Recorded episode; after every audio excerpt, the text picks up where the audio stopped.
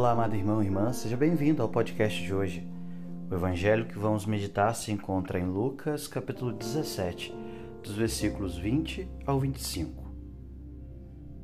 Hoje, os fariseus perguntam a Jesus uma coisa que interessou sempre, com uma mistura de interesse, curiosidade e também medo. Quando virá o reino de Deus? Quando será o dia definitivo, o fim do mundo, o retorno de Cristo para julgar os vivos e os mortos no juízo final? Jesus disse que isso é imprevisível.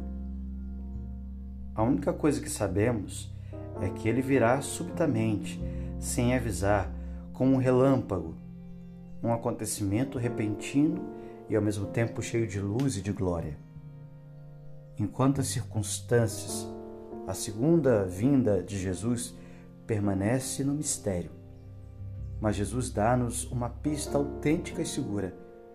Desde agora, o reino de Deus está no meio de vós, diz a palavra, ou dentro de nós. O grande sucesso do último dia será um fato universal, mas também acontece no pequeno microcosmo do coração, de cada coração.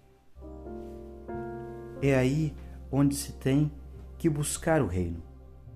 É no nosso interior onde está o céu, onde temos de encontrar a Jesus. Santo Agostinho não dizia: Tarde te amei, beleza antiga e tão nova, eis que procurava fora o que estava dentro de mim. Este reino que começará imprevisivelmente fora, pode começar já agora dentro de nós. O último dia configura-se já agora no interior de cada um. Se queremos entrar no reino no dia final, temos de fazer entrar agora o reino dentro de nós. Se queremos que Jesus, naquele momento definitivo, seja nosso juiz misericordioso, temos que fazer que ele, desde agora, seja nosso amigo e hóspede interior. É por isso que Deus não está longe. Ele está mais perto do que podemos imaginar.